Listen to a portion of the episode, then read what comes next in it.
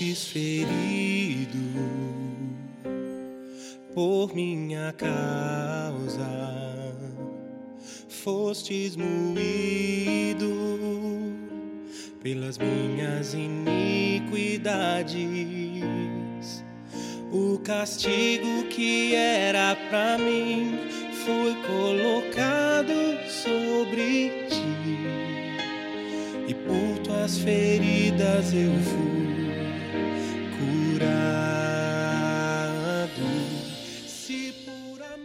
Bem-vindo ao podcast de mensagens da Home Church no Japão. Nosso desejo é que essas mensagens alcancem o seu coração e que Cristo seja Senhor e Salvador da sua vida. Para mais informações sobre a igreja, entre na página do Facebook Home Church Japão. Deus te abençoe. Se eu for levado ao fogo por ouvir a tua voz,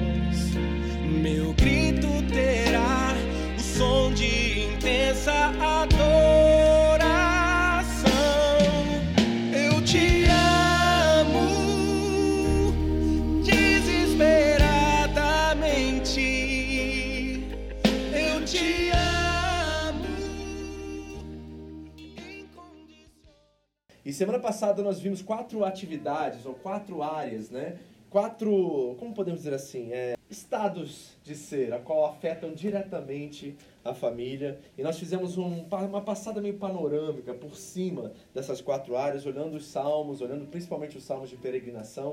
E nós vimos a importância da família, vimos essas áreas que trabalham é, de forma mais panorâmica sobre a família. Hoje nós vamos entrar de forma mais cirúrgica, especialmente no papel do homem, os deveres do marido dentro do casamento. Semana que vem nós vamos adotar a questão da mulher, né? E na última semana nós vamos trazer a família como um todo, filhos e tudo mais. Mas hoje é para os homens, ok? A esposa está sentada do lado aí, prepara o cotovelo, vai fazer o exercício aí, ó. Entendeu? Aí na hora que você ouvir alguma coisa, você tá, entendeu? Mas lembre-se que você planta, você colhe semana que vem. Entendeu? Não se esqueça disso, tudo que você plantar você vai colher, e com muita abundância, eu acredito, que os homens vão aproveitar, né? Então, é, vamos aproveitar esse tempo para aprender com humildade, ter nosso coração com temor ao Senhor, porque eu sei que vai cutucar algumas coisas, eu sei que vai, não vai ser muito bom, mas ao mesmo tempo é muito bom, porque nenhum remédio é bom. Quem é que tomava óleo de peixe quando era criança? Quem lembra disso? Óleo de peixe, né? Óleo de peixe. Né? Lembra daquilo, gente? Era terrível. Minha mãe todo dia de manhã me dava aquele negócio. Que coisa ruim. Era aquilo e vitamina de beterraba. Eu não sei onde que esse povo pegava essas coisas, mas era terrível. Mas, com certeza, tenho cer- tenho certeza que isso afetou a minha saúde, me ajudou muito. Então, nós vamos tomar alguns remédios aqui. Espero que você tenha, né? Saúde suficiente para aguentar, preparar e também, né, de certa forma, no temor, com humildade, ouvir tudo isso e aprender isso. Ok? Deixa eu botar isso aqui, vou precisar passar os slides aqui. Então vamos lá. Vamos orar? Pra gente começar? Amém? Curva sua cabeça. Vamos pedir ao Senhor graça. Paizinho querido, nós te agradecemos, Senhor, por essa noite. Te agradecemos pela oportunidade de estarmos diante da tua palavra, aprender princípios que são fundamentais para a nossa saúde familiar, para a nossa harmonia familiar, para que possamos nos submeter ao Senhor e assim submetendo-nos uns aos outros, para que a nossa família alcance paz, con- encontre graça, misericórdia, o evangelho, o perdão de Deus em nossas relações, para que possamos realmente sermos luz, sal da terra, referências para o mundo que está perdido, principalmente nessa área que nós estamos trabalhando aqui nesse mês. Fala conosco, usa a minha vida, que as meditações do meu coração e as palavras da minha boca sejam aceitáveis a Ti, meu Senhor, meu Salvador, meu resgatador. Obrigado, Senhor, em nome de Jesus. Amém. Amém? Vamos então aos deveres do homem na família. Vamos falar sobre isso. E a primeira coisa que nós vamos fazer é descobrir os fundamentos. Quais são os fundamentos que nos ajudam a chegar a esses princípios? Primeiro, a Bíblia relata que Deus atribuiu, atribuiu ao homem e à mulher capacidades e características iguais. Escute isso. Deus atribuiu ao homem e à mulher, ok? Capacidades e características iguais e ao mesmo tempo distintas que cooperam quando estão coesas e núcinas, nesse sentido assim, uníssonas, né, para o bem da família. Então tem capacidades iguais e distintas ao mesmo tempo. Tem qualidades iguais e ao mesmo tempo distintas. Características iguais e características distintas. Então vamos ao primeiro texto para que você possa ver isso. É o que nós conhecemos como mandato cultural. Diz assim o texto em Gênesis, capítulo 1, 26 a 27. Então Deus disse: façamos o quê? O ser humano, a palavra no hebraico é Adão. Em Adão significa realmente isso. Vida humana, humano, certo? O ser humano. Eva é vida, certo? Adão humano. Então, Adão e Eva é vida humana. Então, Deus fez o ser humano à nossa imagem. Façamos o ser humano à nossa imagem e ele será semelhante a nós. Dominará sobre os peixes do mar, sobre as aves do céu, sobre os animais domésticos, sobre todos os animais selvagens da terra e sobre os animais que rastejam pelo chão. Assim Deus criou os seres humanos à sua própria imagem, a imagem de Deus os criou, homem e mulher os criou. Então repare que o mandato cultural foi dado ao ser humano, homem e mulher. E o sucesso dessa missão, apesar das suas diferenças e capacidades distintas, depende da maturidade e da unidade desses atores. Então, a maturidade é fundamental quando nós estamos falando de família, e o outro é a questão da unidade, estarmos debaixo do mesmo propósito, certo? Isso é fundamental. Então, reparem que foi dado ao ser humano e não especificamente ao homem e nem especificamente à mulher. Foi dado ao ser humano, foi dado ao casal. É interessante, Gênesis 5 diz que quando Deus chamava, chamava Adão, ele estava chamando o casal e o casal se apresentava. Então nós vemos que o propósito, a missão de Deus foi para ambas as partes. E esse princípio, ele transborda no Novo Testamento. Por exemplo, em Gálatas 3, versículos 26 ao 28, repare que o apóstolo Paulo diz. Diz assim, ó: "Pois todos vocês, quem? Diga comigo, todos vocês. Então isso inclui todo mundo, ok? Homem e mulher, macho e fêmea. Todos vocês são filhos de Deus por meio da fé em Cristo Jesus. Todos que foram unidos com Cristo no batismo se revestiram de Cristo e não há mais nem o que? Judeu nem gentio, escravo nem livre o que? Homem nem mulher, pois todos vocês são um em Cristo Jesus. Então aqui está o princípio, a qual nós estamos vendo que por questão de natureza nós somos um. Diante de Deus, nós temos algumas características que são muito importantes. Então vamos ver quais são essas características para que nós possamos ter esses fundamentos, para que nós possamos trabalhar as particularidades, as distinções entre homem e mulher, para que a nossa casa tenha saúde e harmonia espiritual. Então vamos ver essas características e diferenças que existem entre os pares. Primeiro, as diferenças que existem entre homens e mulheres na nova aliança existem por questões de ordem, serviços e dons e não natureza.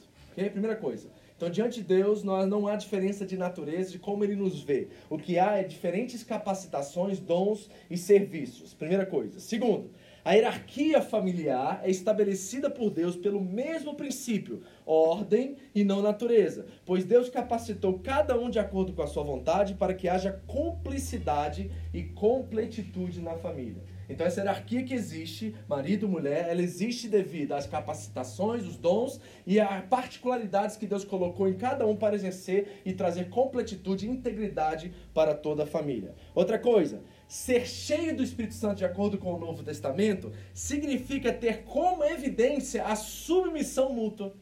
Efésios 5,18 é isso. Sejam cheios do Espírito Santo, não vos embriagueis com vinho, mas sejais cheios do Espírito Santo. E qual é o transbordar? Qual é a evidência? Qual é a ação disso? É que nós nos submetemos agora uns aos outros. Então tem uma evidência clara: se você é alguém cheio do Espírito Santo, você se submete ao outro no temor do Senhor. E isso era um escândalo para a cultura grega, greco-romana daquela época, porque o marido era o dono da família, literalmente era o dono da família. E ter submissão mútua é um conceito completamente radical que Paulo está trazendo para aqueles que caminham com Cristo. E a quarta coisa que é importante é que Jesus nos deu como mandamento principal amarmos uns aos outros como ele nos amou. E tudo que os apóstolos fazem é traduzir essa ideia, aplicar esse mandamento em todas as doutrinas que ele tem. Então, o amor é a base e o elemento principal. Certo? Então aqui estão algumas bases, algumas características importantes que nós precisamos pensar, fundamentos, antes de nós entrarmos nas particularidades. Agora, qual é o grande problema dos nossos dias? Eu gostei dessa frase do John Piper, que o John Piper colocou assim, ó. Hoje, a tendência é enfatizar a igualdade de homens e mulheres, minimizando o significado da nossa masculinidade e feminilidade. Esse é o grande problema. Então nós estamos muito focados na igualdade, esquecendo das particularidades e como elas são beneficiais para o todo. Esse é o grande problema. E nós precisamos voltar a entender quais são as diferenças e as características dessas diferenças para que ambos se completam. Porque tem coisas que eu sei fazer que André não faz, tem coisas que André faz muito bem e a qual eu não faço. E quando eu tenho humildade, sabedoria, discernimento para entender isso, a integridade na relação, a completitude na relação, e nós focamos e não nos preocupamos com essa questão de uma tipo de. Tem essa palavra, não sei se você ouviu essa frase hoje em dia, masculinidade tóxica. Já ouviu falar sobre isso? Pois é, uma palavra muito comum nos nossos dias. Esse machismo, esse autoritarismo que existe, infelizmente, e é meio cultural isso, e brasileiros e latino-americanos têm muito disso, e nós precisamos entender biblicamente como adotar princípios que honram a Deus, que nos submetem à vontade de Deus e não ao que a nossa cultura está dizendo. Então não vamos correr o risco de tentar enfatizar demais a nossa igualdade e esquecer que nós somos diferentes uns dos outros. Isso é muito importante. Sabe qual é a consequência dessa tendência hoje? Hoje tem mais divórcios, mas essa questão da homossexualidade está muito né, abrangente, está muito liberal. Abuso sexual, promiscuidade, constrangimento social, suicídio, sofrimento emocional e a perca de uma identidade estabelecida por Deus. Essa é a consequência de nós não entendermos muito bem a nossa masculinidade e a nossa feminilidade. Nós precisamos saber essas características e essas diferentes. E assim que a nossa conversa começa sobre o papel do marido, o dever do marido no caminho, né? na, na, na família. O que, que nós vamos fazer? Duas coisas. Nós vamos afirmar a nossa igualdade de valor.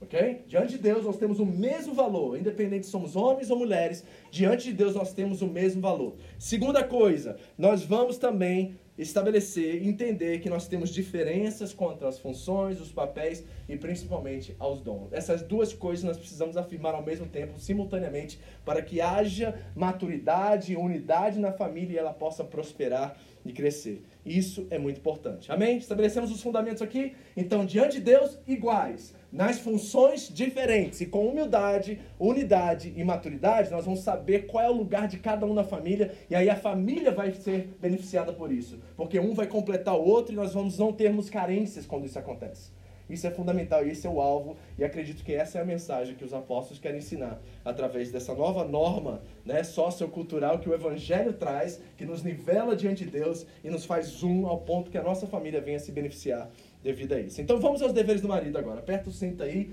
vamos trabalhar isso dentro dessa unidade, dentro dessa maturidade, para que nós possamos entender isso. Diz assim a palavra de Deus, Efésios capítulo 5. Abra comigo, eu sei que está aqui, mas eu quero que você abra sua Bíblia, acho que é importante isso. Efésios 5, 22.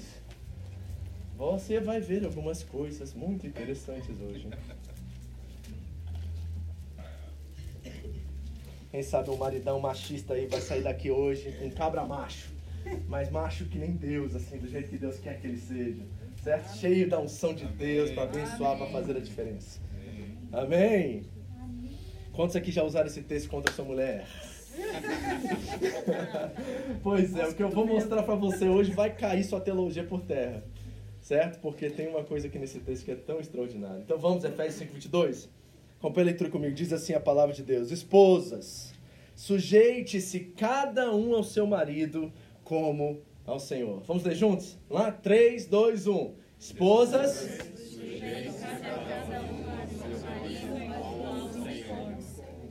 E se eu dissesse a você que a palavra sujeite-se não está no texto original? Como você se sentiria com isso? Se nos manuscritos mais antigos que nós temos do Novo Testamento, a palavra sujeição não estivesse aí, e o texto original dissesse assim: esposas, pertençam ao seu marido como ao Senhor.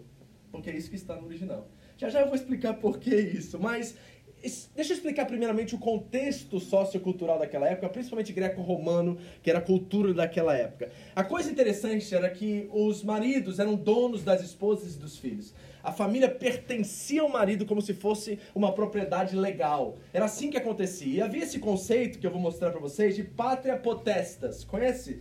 Pátria potestas, já ouviu falar sobre pátria potestas? É mais ou menos assim, ó, no latim significa poder de um pai. E significa que o pai tinha direito dentro da família romana e tinha poder como chefe da família sobre a sua família e exercia esse poder sobre os filhos e sobre a sua descendência. Okay? Essa era uma questão de lei romana daquela época. E quais eram os direitos do pai? Ele tinha controle ao ponto de poder infligir a pena de morte sobre os filhos e a mulher. Se a mulher queimou a comida, morre.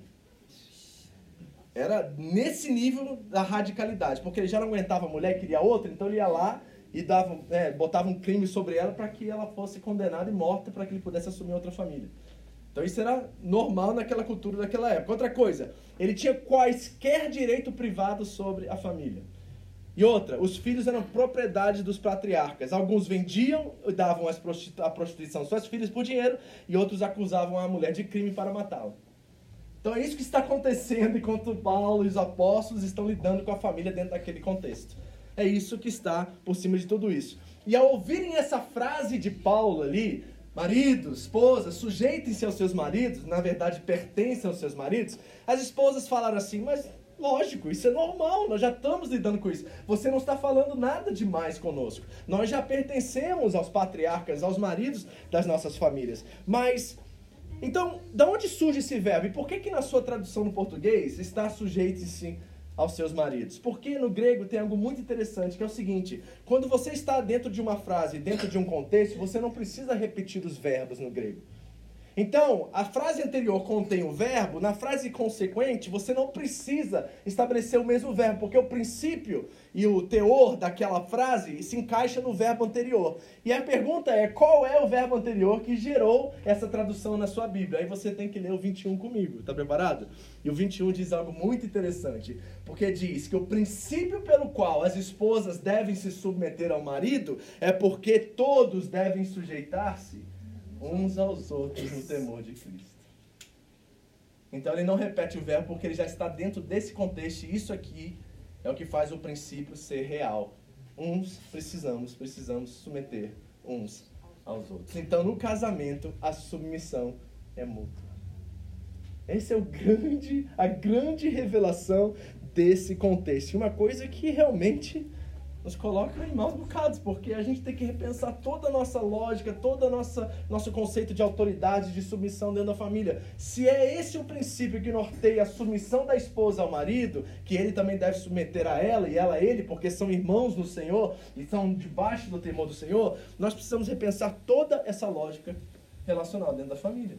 Ou seja, o princípio é o seguinte: eu estou aqui para você e você está aqui para mim. Mas eu não estou aqui para você porque você está aqui para mim. Eu estou aqui para você porque Deus estava aqui para mim quando eu precisei dele.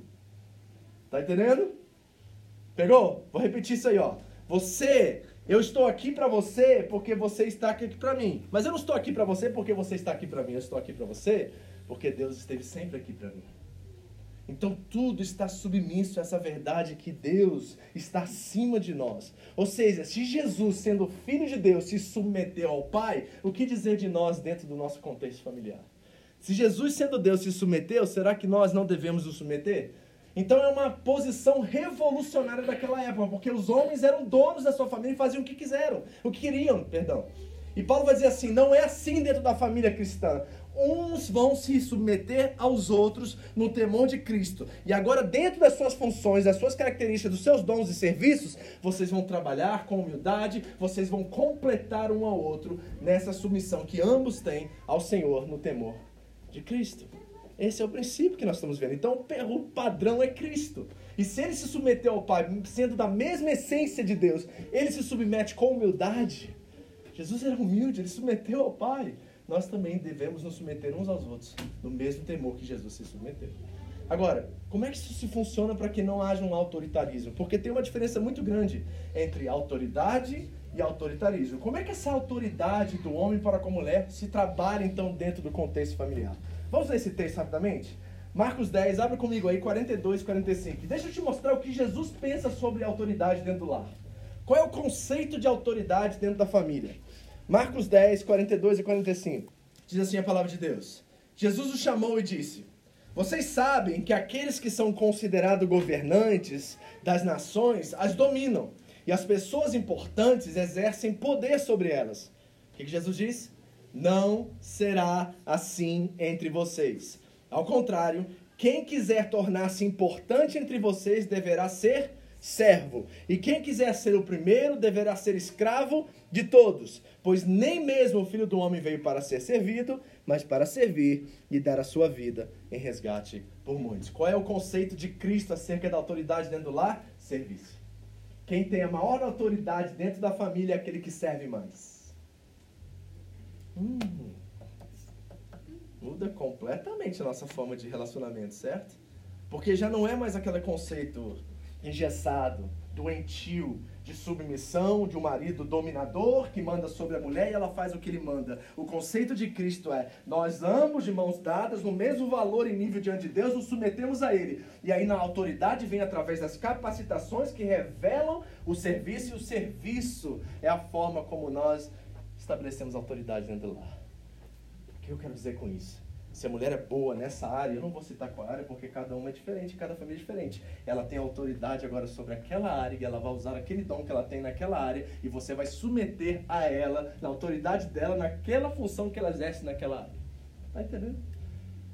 Porque o oposto disso é essa masculinidade tóxica que nós estamos falando, é quando homens dominam sobre as mulheres e elas acham que agora, biblicamente, precisam submeter e fazer tudo que eles mandam. Não é assim que Jesus está dizendo. As nações, os pagãos trabalham assim. Vocês não trabalharão assim. Vocês servirão e vocês se submeterão uns aos outros no temor de Cristo. Por quê? Porque Paulo diz aos Gálatas que não existe mais homem nem mulher, né? Interessante, todos somos um em Cristo, ou seja, nós temos o mesmo valor e precisamos exercer autoridade assim. Então, qual é o modelo, pastor? É espelharmos em Cristo. Ele é o modelo de autoridade. Ele é o modelo de serviço que todos nós agora precisamos encarar, estamos dispostos a nos colocar debaixo dele para que a nossa família venha usufruir de tudo isso, para que nós possamos ser a referência de Cristo dentro do nosso lar. É uma tarefa muito difícil, ela é impossível. Sem a graça de Deus e sem o sobrenatural de Deus é impossível. Você precisa todos os dias de diante dos seus dobrar os seus joelhos e falar assim: "Me ajuda a ser Cristo dentro da minha família hoje". Porque é hoje que eu tenho graça, é para esse momento é uma graça maior. Naquela situação, naquela coisa que está acontecendo, me dá uma graça maior, porque eu preciso exercer a autoridade de Cristo sobre a minha família dentro daquele contexto, dentro daquela área, dentro daquela função, dentro daquele serviço. Isso é fundamental. Então, quais são as áreas que são deveres do marido de acordo com a palavra de Deus? Como que o homem lidera, cuida, exerce autoridade, serve, se submete dentro da família de uma forma que ele possa realmente trazer completitude, trazer graça, trazer um ambiente de saúde, saúde para a sua família. Nós vamos olhar isso agora. E a primeira delas é a liderança. Deus deu ao homem a função, o serviço de liderar a sua casa. Vamos ao texto? Efésios 5, 23 e 24. Deixe Efésios 5 aberto aí, que esse é o texto que nós vamos trabalhar hoje. A primeira função, o primeiro papel que o marido deve exercer dentro da sua casa é de liderança. Mas nós já vamos ver que tipo de liderança é essa dentro desses fundamentos que nós estabelecemos. Então, liderar. Efésios 5, 23 e 24. Diz assim o texto. Pois o marido é o cabeça da esposa. Essa palavra cabeça significa numa situação hierárquica de autoridade, mas também de origem. É a fonte. Certo? Ele é o cabeça da esposa, como Cristo é o cabeça da igreja. Ele é o salvador do seu corpo, a igreja. Assim como a igreja se sujeita a Cristo, também vocês, esposas, devem se sujeitar em tudo ao seu marido. Como que isso se desenvolve sem esse, essa questão de uma masculinidade tóxica, doentia, opressora. Como é que nós trabalhamos isso? Então, deixa eu te explicar o que é uma masculinidade saudável. Primeira coisa, uma masculinidade madura não assume a autoridade de Cristo sobre a mulher, mas advoga ela. Ouviu?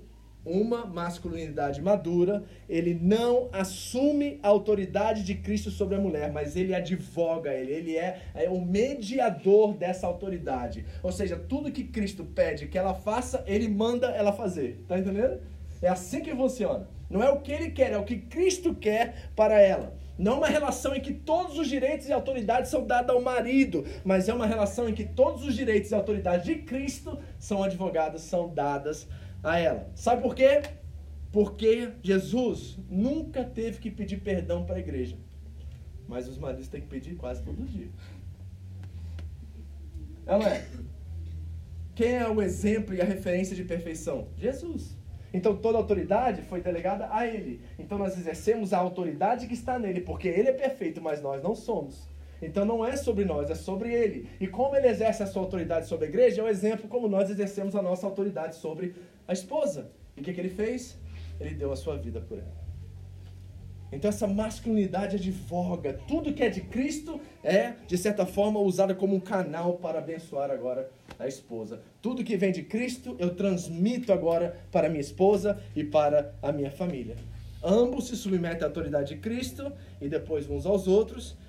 E aí as coisas começam a tomar o seu devido lugar. Ou seja, não é papel do marido ficar de forma meticulosa averiguando e, e checando a vida dela em tudo que ela faz.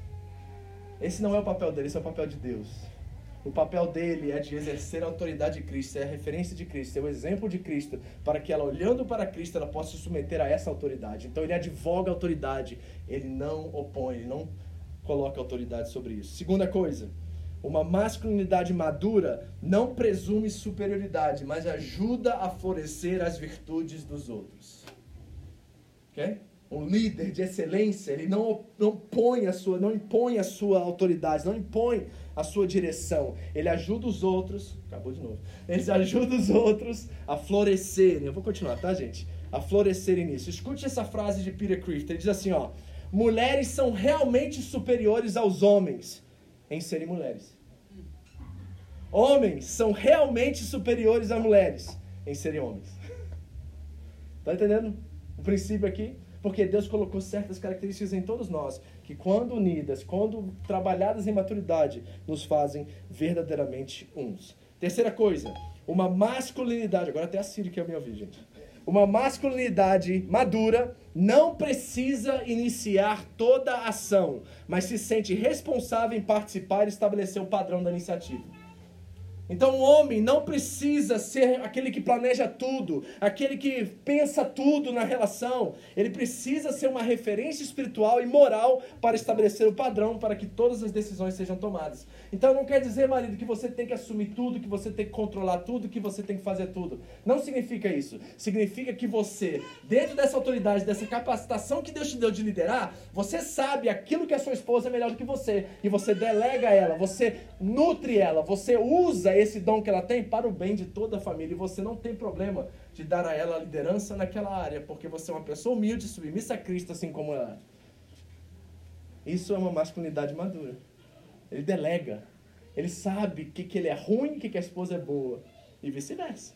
E ele não tem capacidade de entregar a ela as áreas a qual ele sabe que ela é muito melhor do que ela. Ele lidera nas orações, nas refeições, mas ele não tem problema de um dia que ele chegou tarde do trabalho e pedir à esposa para orar pelos filhos antes de dormir. Ele não tem que ser o dono daquela área, ele pode delegar, ele sabe que ambos podem trabalhar para o bem da família. Ele sabe exercer a sua autoridade com liberdade e quer nutrir, principalmente, as virtudes que o casal tem. Isso é fundamental. Outra coisa, deu? Obrigado, Samuel. Talvez você quer ficar na mão, não? Você? Por favor. Você vai ouvir eu falar e você passa. Não sei se está longe, né? Então, a primeira coisa, liderar. Diga, liderar.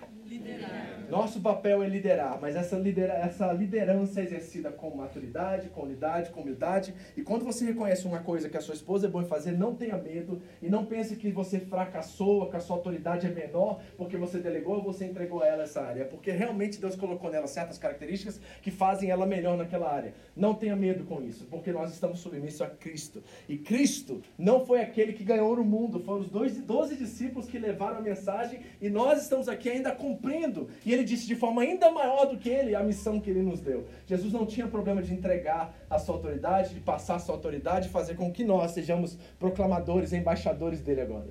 Certo? Toda honra e glória continua sendo dele. E quando a sua esposa prospera, quando ela cresce, quando ela avança, quando ela ganha mais dinheiro que você na fábrica, isso é para o bem de toda a família. Não é porque você é diminuído por causa disso, porque você é pequenininho, que você é um nada, você é um banana. Não é nada disso. É porque Deus deu a ela certas capacidades, dons, a qual ela consegue exercer e encontrar mais valor naquilo. Não tenha medo, não fique diminuído por causa disso. Vocês dois são um em Cristo Jesus e vocês precisam trabalhar isso com humildade. Amém? Amém, maridos? Amém. Então a primeira coisa é liderar com essa maturidade que nós falamos aqui. Segunda coisa, amar. Não deu, né? Saiu de novo. Acho que tem que sentar aqui onde está a pastora, senão. Amar. 5,25. Leia comigo aí. Maridos, ame cada um a sua esposa como Cristo amou a igreja e entregou a vida por ela. Amar. Segunda coisa. Primeiro, liderar. Segundo, amar. Teologicamente, como isso se transborda? O princípio do amor está direcionado ao amor de Cristo pela a igreja. E como foi esse amor? Ele se entregou por ela. Se Cristo se entregou pela igreja, nós devemos nos entregar pela esposa. Isso é teológico. Mas se você não entende isso de forma teológica, deixa eu ser mais prático, porque Paulo é interessante, que ele fala teologicamente primeiro e depois ele vai falar de forma prática. E olha o que ele diz no 28 agora, no mesmo assunto agora de forma prática. 28.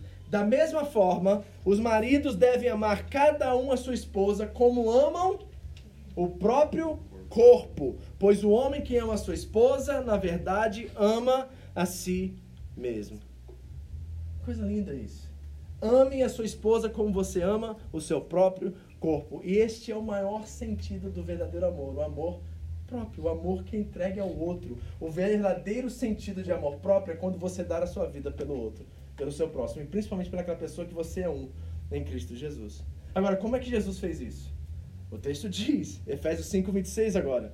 Ele diz assim, ó, a fim de tornar, e ele está falando da igreja. O que, que ele fez com a igreja para torná-la e amá-la? Ele, a fim de torná-la santa, ele purificou ela pela lavagem da água por meio da palavra. A palavra lavar aqui é curar. Por exemplo, em Mateus 8, quando um, um leproso é curado, essa é mesma palavra que está aqui, lavagem essa lavagem. Como é que o marido purifica, santifica, ama a sua esposa, lavando ela pela lavagem da palavra, curando, trazendo os princípios e os valores da palavra de Deus para a sua relação, para o seu casamento. Que coisa linda! Então nós temos que amar nossas esposas como Cristo amou a igreja, se entregando, se dando, né? Tentando entendê-la, tentando de alguma forma se aproximar. É muito difícil, eu sei disso, mas nós precisamos fazer isso porque Cristo nos chama a esse nível de sacrifício. Eu falo nisso como vocês. Eu sei que é uma coisa que a gente de vez em quando, sabe, a gente está lá lutando, tentando dar o nosso melhor e nós somos incapacitados em certas áreas de realmente apresentar o nosso melhor, aquilo que fala a mesma língua, que tenta comunicar os mesmos valores, mas nós temos que morrer tentando porque Cristo morreu, dando a sua vida pela igreja para torná-la santa, purificada, lavada com água pela palavra. Então, a segunda coisa que o marido precisa fazer é amar. Nós não somos bons em amar, nós somos bons em raciocinar. Nós somos mais práticos do que sentimentais e por isso nós precisamos de um esforço ainda além do comum nessa área. Amém, queridos? Ame sua esposa como você ama o seu próprio corpo. Olha que coisa linda. Ele dá, ele se alimenta, ele cuida dela, ele protege ela. Que coisa linda isso. Então a primeira coisa é liderar, a segunda coisa é amar, terceira coisa, passa. Próximo, prover. Esse é o terceiro dever do marido dentro da relação. Olha o texto em Efésios 5, 28 e 29. Da mesma forma, os maridos devem amar suas mulheres como seus próprios corpos, pois quem ama a sua mulher ama a si mesmo. Além do mais, ninguém mais, jamais odiou seu próprio corpo, mas faz o quê? Antes alimenta e dele cuida, como também Cristo faz com a igreja, pois somos membros do seu corpo. O que será que o texto está dizendo aqui? Que o homem tem que cozinhar e ser personal trainer da mulher, cuidando e alimentando ela? Não, não é isso. Você não vai virar chefe nem personal agora tá? Para cuidar da sua mulher. Não é isso que o texto está dizendo, mas está falando de proteção, de provisão. O que ele está dizendo é que é responsabilidade do homem trazer o pão para casa. Tá aí. Sério, pastor? Como é que você fala isso no Japão? Pois é. É difícil falar isso no Japão, mas a Bíblia está dizendo para você que a responsabilidade primária de colocar comida dentro de casa pertence ao homem. Quer dizer que a mulher não pode trabalhar? Não, nós não estamos dizendo isso, mas estamos dizendo que essa responsabilidade, esse peso, não pode estar sobre os ombros da mulher. Tá entendendo? O princípio é: se tiver que alguém sair lá fora para caçar bicho para trazer para casa para comer, quem faz isso é o homem, não é mulher. É isso que a Bíblia está dizendo. Por quê? Porque Deus capacitou o homem, deu dons, serviços e questões que trabalham exatamente essa área. Está no homem essa capacidade, essa responsabilidade é nossa. Sabe por quê? Porque lá em Gênesis, quando o casal peca, e não é só a mulher que erra ao comer da fruta, o homem estava ali omisso, em silêncio, e deveria ter parado aquela história, deveria ter, não liderou como deveria ter liderado. O texto é muito claro em dizer que a maldição que foi dada sobre o homem é que ele deveria trabalhar e suar para conseguir o sustento do, do, da terra que agora era árida e não daria o seu fruto com tanta beleza e tanta, tanta facilidade que iria antes, porque Deus fazia tudo no jardim. Deus dava tudo ao homem. Ele só cuidava, administrava, mas ele não tinha que suar para acontecer. E qual foi a maldição que foi dada sobre o homem? Que agora você vai ter que suar e vai ter que trabalhar para tirar o fruto da terra. E sabe o que, que muitos homens estão fazendo hoje? Estão colocando sobre a mulher a maldição, porque ela já tem a delas, né? Não é que elas não iam ter dor de parto, mas diz no texto que a maldição é que a dor de parto ia aumentar. Então imagine, a mulher já tem a dor de parto que aumenta e nenhum homem conseguiria aguentar uma dor de parto aqui. Alguém? Se habilita? Obrigado, também passo. Ok? Então essa é a maldição da mulher, tá lá. E ela ia se, agora se tornar submissa ao homem. Ou seja, reparem que é questão e consequência da queda, essa, fala, essa questão de submissão e sujeição. Na verdade, no início, quando Deus chamava o casal, ambos se apresentavam e ambos eram responsáveis pelo aquele mandato cultural que nós falamos aqui. Na queda, eles são divididos, o coração deles é dividido, e agora a mulher precisa se submeter ao homem, sofrer maiores dores de parto, e ao homem é dada a maldição de suar e trabalhar. Aí o que acontece? Muitos homens hoje querem ficar em casa, cuidar das crianças e dar à mulher a maldição que ela já tem do parto e acrescenta mais uma a ela que é buscar do, do fruto do solo do seu trabalho. Então o que, que nós estamos dizendo? Estamos dizendo que mulher não pode trabalhar? Não.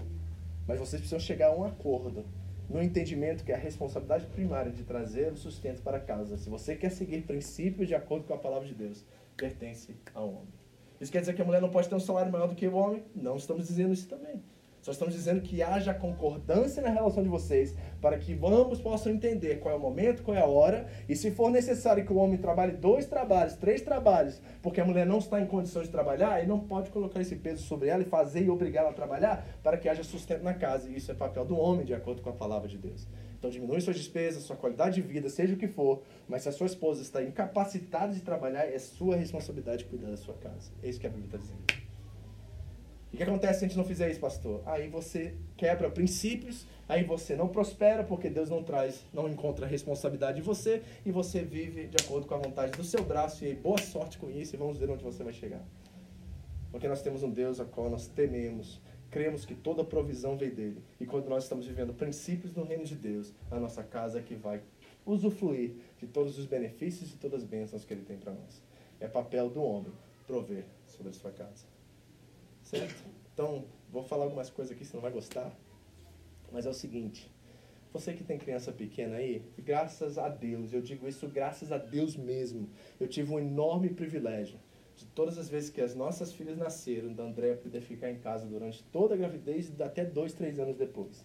Aí ela voltava a trabalhar, mas as três vezes né, ela ficou grávida logo depois e ela voltou para casa.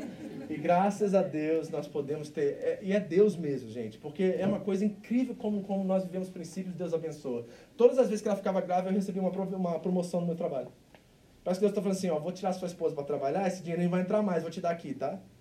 Aí ele me dava aqui e eu conseguia suprir meu lar, e a André ficou em casa e foi ela, não foi creche, não foi nada que cuidou dos nossos filhos.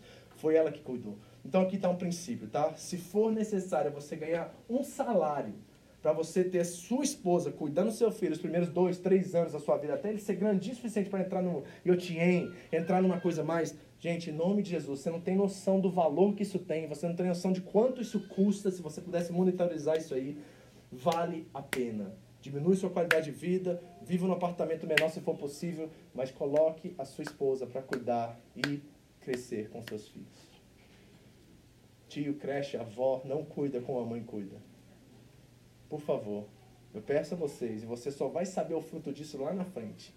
Hoje nós colhemos o fruto de ter Andréia, estabelecer os princípios, ser quem ela é, no cuidado com as nossas filhas, e nós vemos exatamente nossas filhas, esses mesmos valores agora se manifestando enquanto elas crescem e amadurecem. Vale a pena. Diminua a sua qualidade de vida se for possível, para que a sua esposa cuide dos seus filhos. Você vai colher as bênçãos disso lá na frente. Não é uma coisa imediata, demora 5, 10 anos para você colher. Mas a colheita virá e será a bênção. Amém? Amém, irmão. Em nome de Jesus, segura a casa da praia que você quer comprar no Brasil. Né? O carrão que você quer deixar lá, a conta cheia no Brasil. E deixa a sua esposa, se você tem possibilidade, ficar em casa, cuidar. Eu não estou falando de criança com 5, 6 anos, eles já podem ir para a escola. Eu estou falando assim nos primeiros 2, 3 anos, sabe? Que é a formação, é que a criança está aprendendo, tem um, tem um contato com o pai, isso é maravilhoso, contato com a mãe, isso é maravilhoso. Porque é responsabilidade, de acordo com a palavra de Deus, do homem de prover sobre a sua casa. Amém? Passa aí, Sam. O texto está em Gênesis 3,17, se você quiser ver, tá? Está lá a maldição que foi dada ao homem com o suor do seu rosto você comerá o seu pão até que volte à terra, visto que dela foi tirado. Okay? Então essa é a maldição. E às vezes nós estamos colocando isso sobre a nossa esposa. Nós temos que ter cuidado com isso. Passa, por favor. E aos solteiros eu tenho um conselho. Quem é o solteiro aqui? Tem alguém solteiro aqui hoje? Eu já vou passar. Ah, é, cadê? Yudi, presta atenção agora, tá? Olha o que a Bíblia diz pra você, Yudi Kawai. Provérbios 24, 27, presta atenção que isso é um princípio a qual se você cumprir, você vai colher. Cuida dos teus negócios lá fora. Apronta a lavoura no campo e, vírgula, depois, vírgula, edifica a tua casa. Ele está dizendo o seguinte: trabalha, junta seu dinheiro, dá conta das suas contas, paga as suas contas, não seus pais.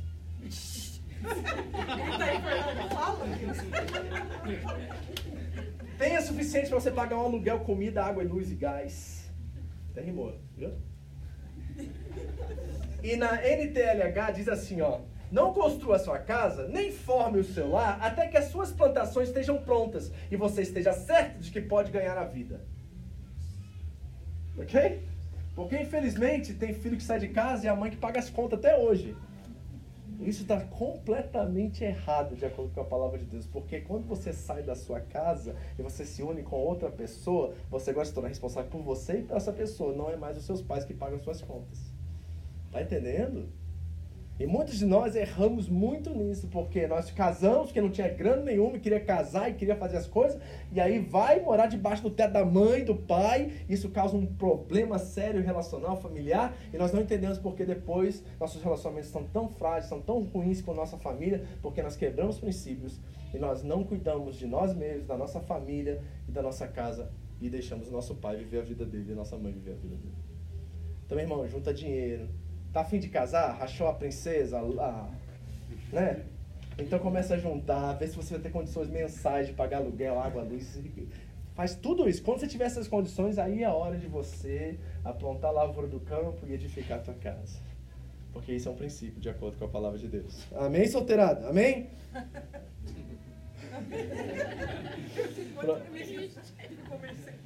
Bom, provisão é o terceiro princípio. Quais tipos de provisão nós estamos falando? Tem três. Primeiro, provisão material. O que, que nós estamos falando? Mínimo de sustento. Ok? Qual é o papel do homem? Mínimo de sustento. Isso quer dizer que o homem não banca viagem para a Europa. Nós não estamos falando disso, né? É, a casa dos seus sonhos. Nós estamos falando do mínimo de sustento, condições para se manter, para pagar as contas. É isso que a Bíblia está dizendo. A provisão do homem não é para que todo ano você faça viagem para o Brasil. Tem que trabalhar fazer zangueou que nem um louco para poder pagar não sei o que lá no Brasil que você está mantendo lá. Não é isso. O princípio está no mínimo de sustento possível que uma família possa se manter. Tá entendendo? Essa é a responsabilidade do homem sobre a casa. Outra, emocional. Pergunta. Por que, que aqui eu, eu tenho que falar porque eu tenho problema com isso também, eu preciso melhorar bastante, tá? Então, cabe a mim também essa pergunta. Por que, que a Eva foi conversar com a serpente? Porque o Adão tava no celular. Alguma coisa o Adão estava fazendo que não deu atenção para ela naquele momento, não é?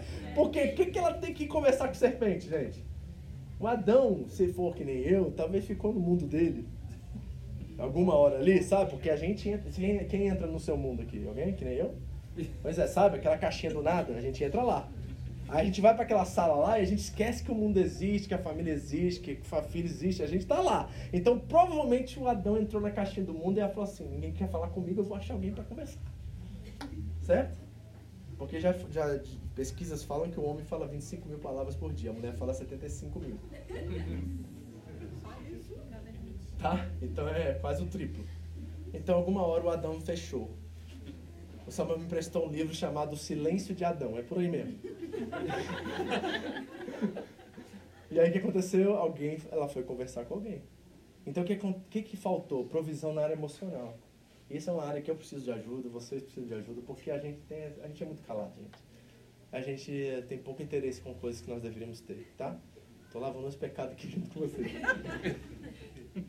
A gente tem que proteger, a gente tem que prover para nossa família emocionalmente. Certo? O que, que é isso? É ouvir, muitas das vezes. É parar lá e ouvir. Dependente da, dependendo da característica da sua esposa, talvez tudo que ela quer não é que você fale, porque o que você fala não. Entendeu? Não vai ajudar em nada que você vai falar, mas o que ela quer é um ouvido. Ela quer alguém que faça assim, aham. Mas não é aham assim, né? Aham. É aham assim, ah, hum, tô entendendo nada, nada. Tô entendendo nada, mas aham.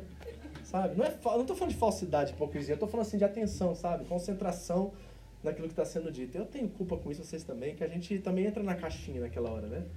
A gente pensa em mil coisas naquela hora. Então, emocional, nós precisamos prover também. Porque senão vai ter uma serpente querendo conversar com a sua esposa. Talvez vai ser lá na fábrica. Tá cheio de serpente por aí, viu, gente? Você cuida da sua mulher emocionalmente porque tem uma serpente 171 aí querendo conquistar o coração da sua esposa.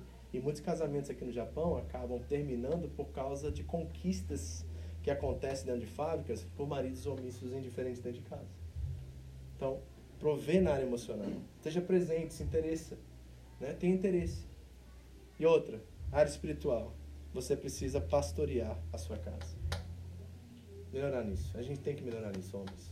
Nós precisamos ser líderes na área espiritual da nossa casa. Todos nós precisamos melhorar nisso. Todos nós precisamos lá orar com os filhos na hora de dormir. Todos nós precisamos lá orar na refeição. É nosso papel. Você pode falar assim, amor, você pode orar por nós hoje? Não tem problema, mas a liderança, a iniciativa é sua. É o padrão. Você é o padrão da iniciativa. Isso é a masculinidade madura que eu falei. Isso é o padrão dessa iniciativa e nós precisamos melhorar nisso. Todos nós, inclusive eu. Certo? Às vezes a gente tem muita coisa na cabeça. É trabalho, é finanças, é problemas, é um monte de coisa e a gente acaba esquecendo de proteger e prover para nossa casa nessas três áreas. Amém? Provisão. Última coisa. Passa aí sempre. Proteção. Então nós falamos de liderança madura, humilde, que delega, que não tem problema de fluir e nutrir as virtudes do outro. Falamos de amor, amar como Cristo amou, ele é nosso padrão de amor e nos entregar e sermos pessoas que cuidam da nossa família. E falamos de provisão. E agora a última é proteção. Olha o que diz. Gênesis 2, versículo 15. O Senhor Deus colocou no jardim do Éden para cuidar dele. O homem no jardim do Éden para cuidar dele e cultivá-lo. Pergunta: o que, que precisava de proteção no jardim? Quem cuidava dos animais? O homem? Quem cuidava da vegetação? Quem trazia chuva? Quem trazia sol? Ou seja, não havia nada natural no jardim que o homem precisava proteger. Só tinha uma coisa que ele precisava proteger: a mulher. Tinha uma coisa que Deus deu a ele como responsabilidade, e isso era proteger a sua mulher. E ele falhou exatamente nesse papel, porque na hora que ele deveria assumir seu papel e não ser indiferente, não ser omisso, ele se calou. Ele não protegeu a sua esposa. Então vamos olhar isso de forma natural primeiro? Vamos fazer uma hipótese aqui. Vamos dizer que você está andando na rua, você e seu marido seus filhos, aí de repente aparece um assaltante. Quem é o primeiro a entrar na frente? Espero que seja homem. Às vezes a gente fala de forma generalizada, aí a mulher já pá! Aí entra na frente e já vai lutar, né? Mas o instinto natural é um homem fazer isso. Certo? Vamos dizer que 99%, tem 1% aí que o homem fala assim, ai meu Deus. Aí a mulher entra na frente, a mulher luta jiu-jitsu, sei lá o que ela faz aí, né? ela é guerreira e ela vai já pra cima já. Mas 99% dos casos é o instinto natural que Deus colocou em cada ser humano dele proteger a família, dele ser aquele que entra e toma a, a- a bala, que é aquele que entra na frente para bloquear a família do assaltante. Então nós temos um instinto natural, uma capacidade, uma virtude natural que Deus embutiu em nós, que nos ajuda a cumprir essa. Essa capacitação é nossa, esse dever é nosso, como marido, proteger a nossa casa. A questão é quais são os tipos de proteção. Mesma coisa. Proteção na área material. O que, que é isso? Dando condições mínimas de cuidado. O que, que eu estou falando, pastor? Gente, não dá para viver em casa cheia de barata.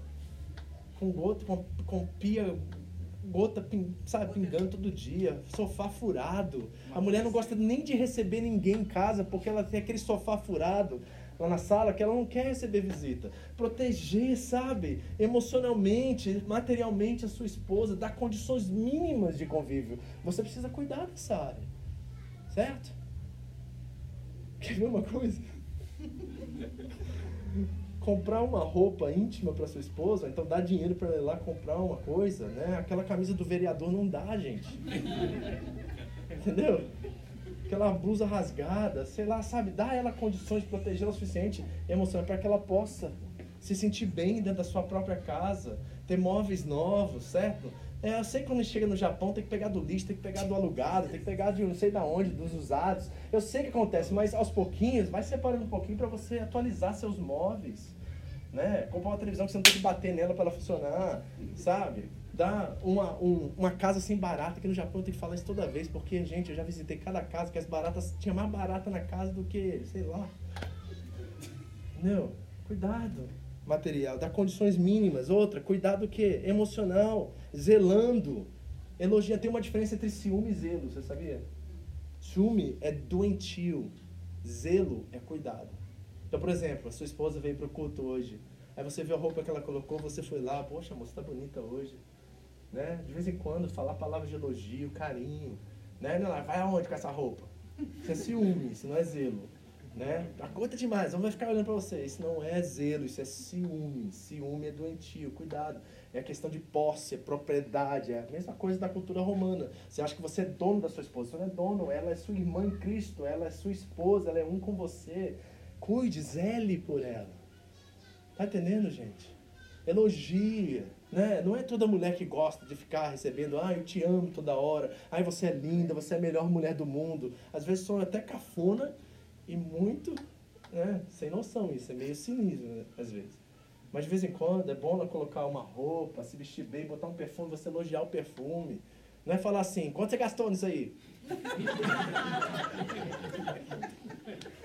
né? Eu sei, eu te conheço.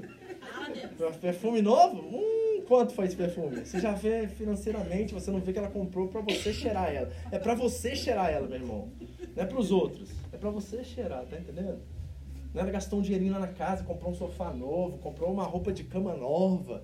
Graças a Deus, já tava amarela aquela velha lá, né? Aí você tá dormindo numa cama gostosa, você tá, né? Tem um cheirinho na casa, ela, ela limpou a casa, você chegou do trabalho, tá aquele cheiro de pinho-sol. Elogia, nossa, você limpou a casa hoje. Que bom. Né? Você é uma benção na minha vida, sabe? Não é aquela coisa, sabe, é, chata, que às vezes a gente fica, sabe, falando toda hora, elogiando toda hora, elogiando toda hora. Não é isso, porque isso torna, parece falso. Mas uma coisa verdadeira, natural. Isso é proteger emocionalmente. E outra, espiritualmente, né?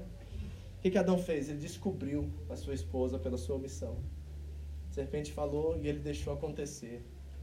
Ele foi omisso. Não seja omisso. Por favor. Procure saber o que está acontecendo na sua casa. Como estão as crianças na escola. Procure saber como está. Talvez é a área de capacitação dela. Talvez ela tenha virtudes nessa área e ela administra bem essa área. Mas, por favor, se interesse, pelo menos participe naquilo que você puder participar.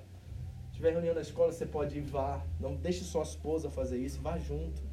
Isso é proteger espiritualmente a sua casa, a sua família. Amém, queridos?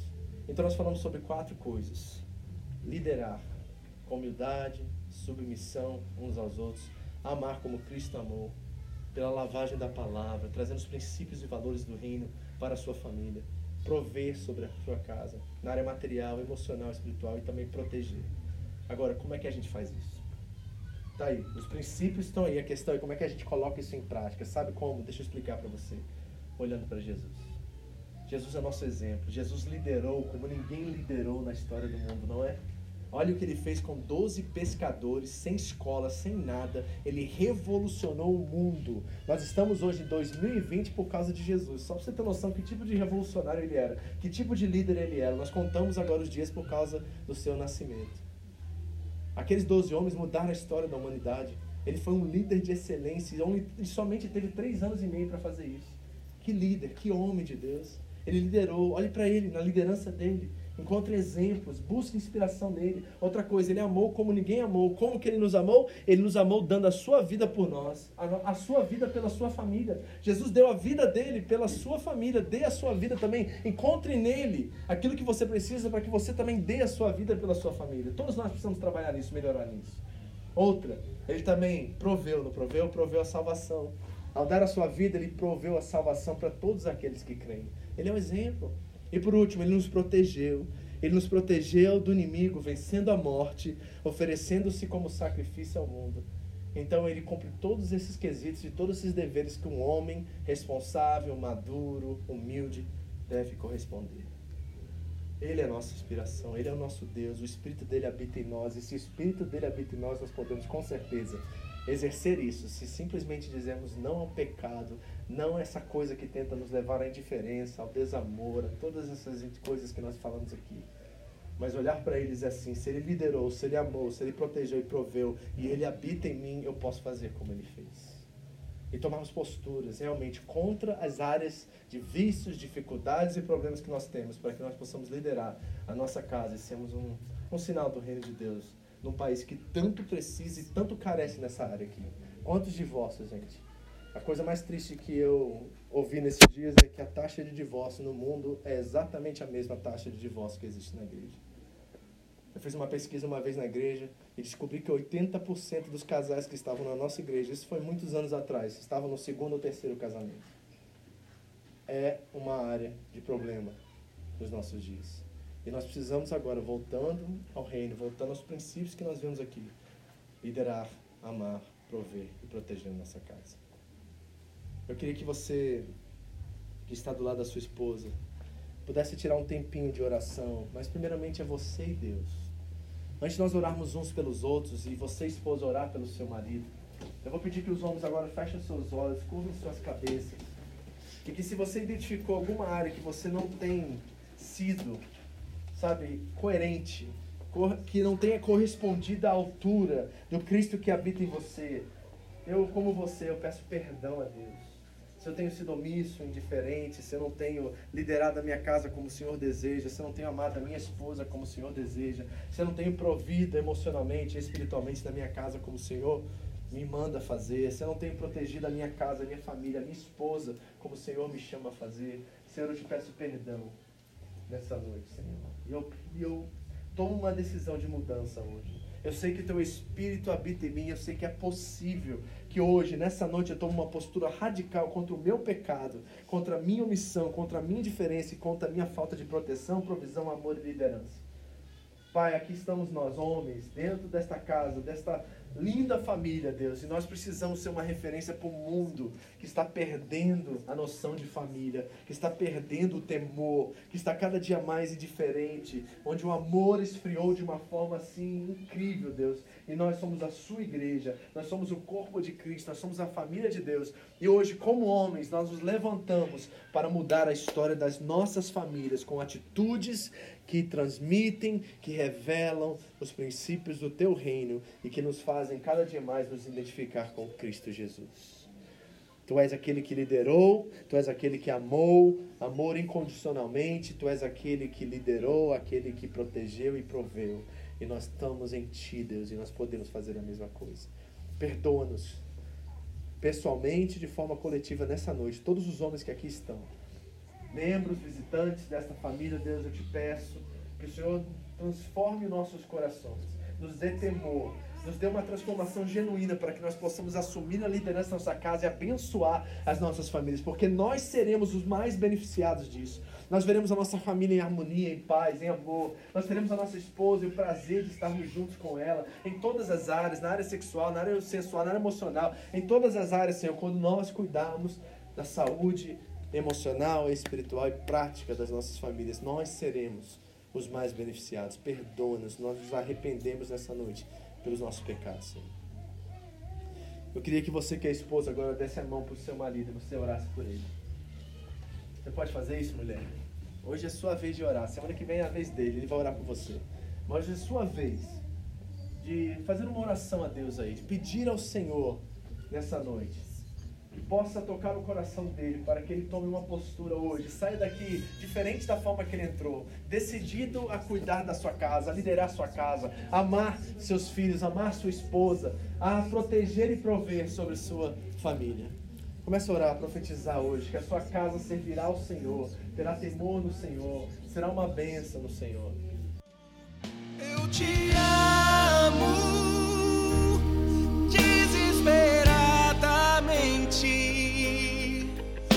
te amo incondicionalmente. Muito obrigado por ouvir essa mensagem. Foi um prazer ter você conosco. Entre em contato Home Church Japão no Facebook. Nos deixe saber como Jesus transformou a sua vida. Deus te abençoe. Tudo que eu fizer será tão pouco para retribuir. Eu te amo